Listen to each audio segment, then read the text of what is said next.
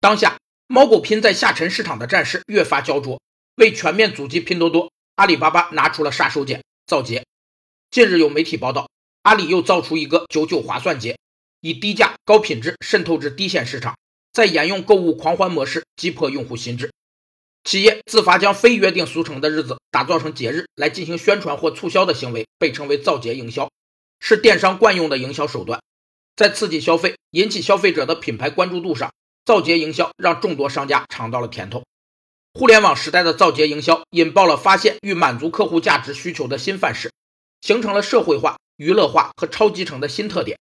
这充分说明，在网络社会环境下，互联网与电子商务技术已深深地嵌入了人性因素，推动了电子商务生态的协同，并促进了关联产业服务水平与质量的提高。